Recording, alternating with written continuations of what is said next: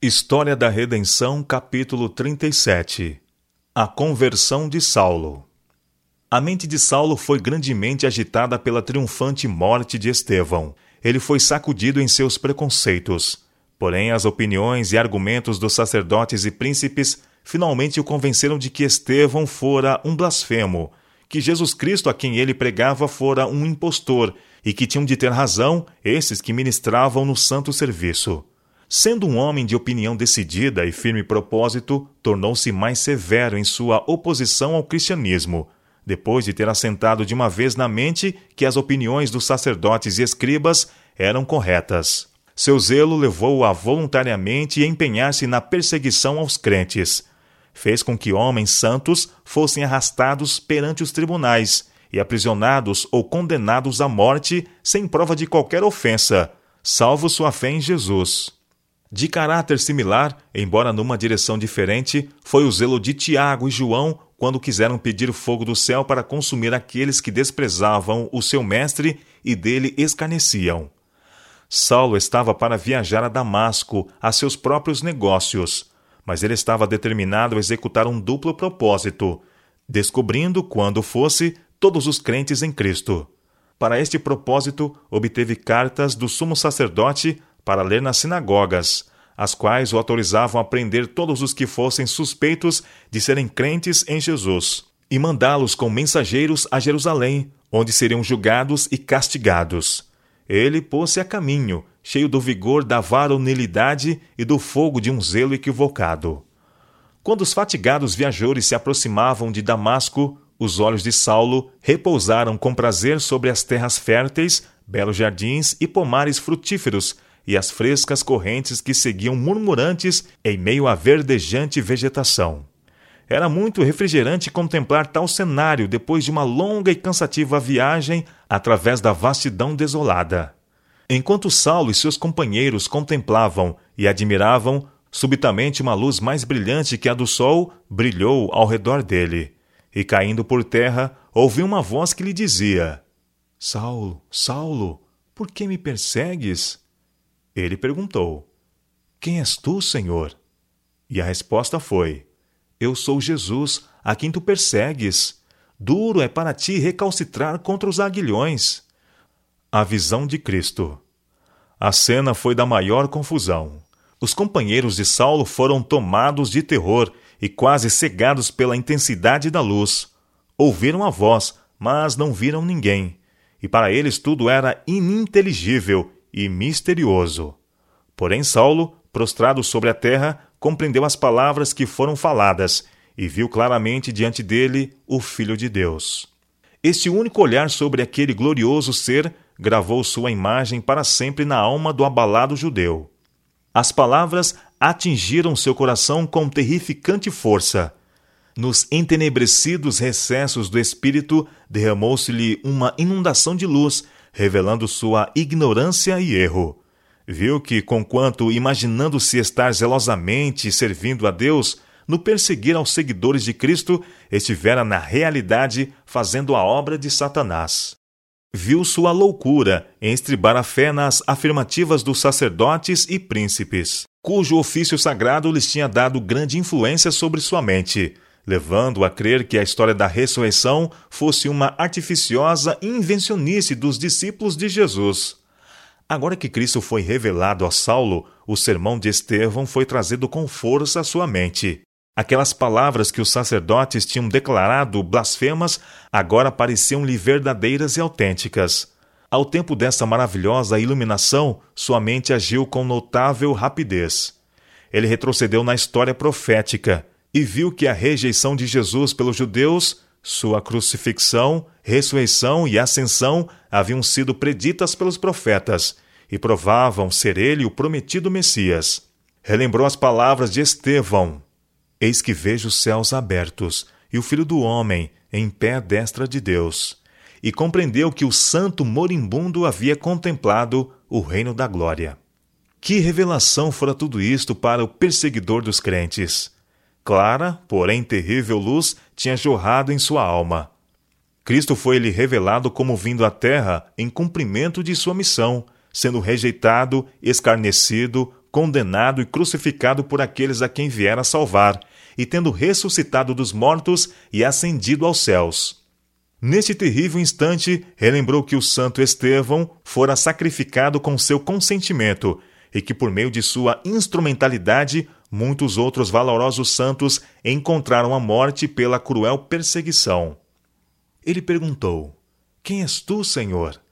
E a resposta foi: Eu sou Jesus, a quem tu persegues. Mas levanta-te e entra na cidade, onde te dirão o que te convém fazer. Nenhuma dúvida assaltou a mente de Saulo de que fora o verdadeiro Jesus de Nazaré que lhe falara, e que ele era de fato tão longamente esperado Messias, a consolação e o redentor de Israel. Quando a ofuscante glória se retirou e Saulo se levantou do chão, achou-se completamente despojado da visão. O fulgor da glória de Cristo fora por demais intenso para seus olhos mortais, e desaparecido este fulgor, a escuridão da noite alojou-se em sua visão. Creu que esta cegueira era um castigo divino por sua cruel perseguição aos seguidores de Jesus. Tateou ao redor em terríveis trevas, e seus companheiros, em temor e pasmo, levaram-no pela mão até Damasco. Dirigido para a igreja. A resposta à pergunta de Saulo foi: Levanta-te e entra na cidade, onde te dirão o que te convém fazer. Jesus enviou o inquiridor judeu à sua igreja, para dela obter um conhecimento de seu dever. Cristo realizou a obra de revelação e convicção, e agora o penitente estava em condições de aprender daqueles a quem Deus ordenou para ensinar sua verdade. Assim, Jesus sancionou a autoridade de sua igreja organizada e colocou Saulo em associação com seus representantes na terra. A luz da celestial iluminação privara Saulo da vista, e Jesus, o grande médico, não a restaurou imediatamente. Todas as bênçãos fluem de Cristo. Entretanto, havia ele estabelecido uma igreja como sua representante na terra, e a ela pertencia a obra de guiar o arrependido pecador no caminho da verdade. Os mesmos homens a quem Saulo tinha o propósito de destruir deviam ser seus instrutores na religião que ele desprezara e perseguira. A fé de Saulo foi severamente provada durante três dias de jejum e oração na casa de Judas, em Damasco. Ele estava totalmente cego e em completas trevas mentais para o que fosse requerido dele. Tinha sido orientado para ir a Damasco, onde lhe seria dito o que convinha fazer. Em sua incerteza e desespero, clamou ferventemente a Deus. Ora, havia em Damasco um discípulo chamado Ananias. Disse-lhe o Senhor numa visão: Ananias. Ao que respondeu: Eis-me aqui, Senhor.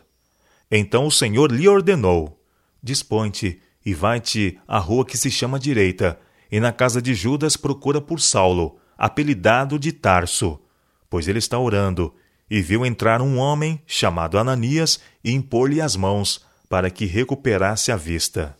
Ananias mal podia crer nas palavras do anjo mensageiro, pois a odiosa perseguição de Saulo aos crentes em Jerusalém tinha se espalhado por perto e longe.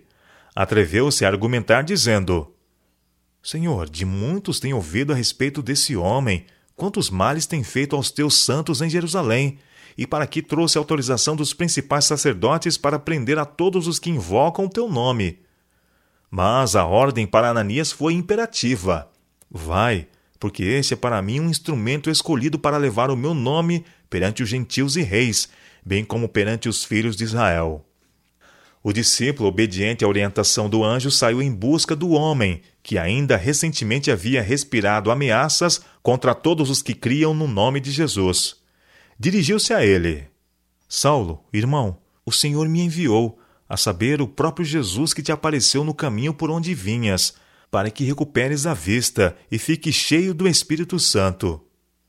Imediatamente lhe caíram dos olhos como que umas escamas, e tornou a ver. A seguir, levantou-se e foi batizado. Aqui deu Cristo um exemplo de sua maneira de operar para a salvação dos homens. Podia ter feito todo esse trabalho diretamente por Saulo, porém isso não estava de acordo com seu plano. Suas bênçãos deveriam vir através das instrumentalidades que ele havia ordenado. Saulo tinha alguma coisa a fazer em matéria de confissão àqueles cuja destruição tramara. e Deus tinha um trabalho responsável a ser feito pelos homens a quem autorizara para agir em seu nome. Saulo tornou-se um aluno dos discípulos. À luz da lei, viu-se como um pecador. Viu que Jesus, que em sua ignorância havia considerado um impostor, é o autor e fundamento da religião do povo de Deus desde os dias de Adão, o consumador da fé, agora tão clara a sua iluminada visão, o defensor da verdade e o cumpridor das profecias. Ele considerara Jesus como alguém que tornava sem efeito a lei de Deus. Porém, quando sua visão espiritual foi tocada pelo dedo de Deus, aprendeu que Cristo foi o originador de todo o sistema sacrificial judaico, que ele veio ao mundo com o expresso propósito de reivindicar a lei de seu pai, e que em sua morte a lei típica encontrou-se com o antítipo. À luz da lei moral, da qual havia crido ser um zeloso guardador, Saulo viu-se como o principal dos pecadores. De perseguidor a apóstolo. Paulo foi batizado por Ananias no rio de Damasco. Restaurou as forças pelo alimento e imediatamente começou a pregar Jesus aos crentes na cidade, os mesmos a quem tinha o propósito de destruir quando partiu de Jerusalém. Também ensinou nas sinagogas que Jesus, que havia sido morto, era de fato o Filho de Deus. Seus argumentos baseados na profecia eram tão conclusivos e seus esforços tão acompanhados pelo poder de Deus que os judeus oponentes foram confundidos e incapazes de responder-lhe.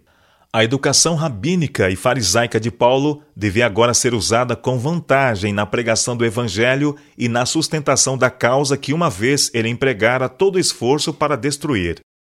Os judeus estavam inteiramente surpresos e confundidos pela conversão de Paulo.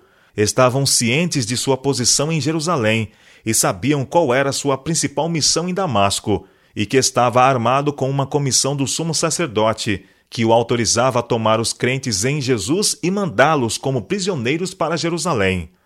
Contudo, agora eles o viam pregando o Evangelho de Jesus, fortalecendo aqueles que já eram discípulos e continuamente fazendo novos conversos para a fé, de que tinha sido tão zeloso oponente. Paulo demonstrava a todos que o ouviam que esta mudança de fé não era de impulso nem de fanatismo, mas produzida por superabundante evidência. Enquanto trabalhava nas sinagogas, sua fé se fortalecia. Seu zelo em sustentar que Jesus era o Filho de Deus aumentou em face da feroz oposição dos judeus. Não poderia permanecer mais em Damasco, pois que depois que os judeus se recuperaram de sua surpresa ante sua maravilhosa conversão e trabalhos subsequentes, voltaram-se resolutamente da convincente evidência assim produzida em favor da doutrina de Cristo. Seu espanto pela conversão de Paulo se tornou em intenso ódio a ele, como aquele que havia manifestado contra Cristo. Preparação para o serviço. A vida de Paulo estava em perigo e ele recebeu de Deus a ordem de deixar Damasco por algum tempo. Foi para a Arábia e ali, em relativa solidão, teve ampla oportunidade para comunhão com Deus e para contemplação desejava estar sozinho com Deus para examinar seu próprio coração, para aprofundar seu arrependimento e preparar-se pela oração e estudo para empenhar-se no trabalho que lhe parecia demasiado grande e demasiado importante para tomar a seu cargo. Ele era um apóstolo, não escolhido de homens, mas escolhido de Deus, e seu trabalho foi claramente declarado por entre os gentios. Enquanto na Arábia não se comunicou com os apóstolos, buscou fervorosamente a Deus com todo o coração, determinando não descansar até que soubesse com certeza que seu arrependimento fora aceito e seu grande pecado perdoado. Não abandonaria a luta antes que tivesse a certeza de que Jesus estaria com ele em seu futuro ministério. Devia levar sempre em seu corpo as marcas da glória de Cristo, em seus olhos, que tinham sido cegados pela luz celestial, e desejava também levar consigo constantemente a segurança da mantenedora graça de Cristo. Paulo entrou em íntima associação com o céu, e Jesus esteve em comunhão com ele, estabelecendo-o na fé e outorgando-lhe sua sabedoria e graça.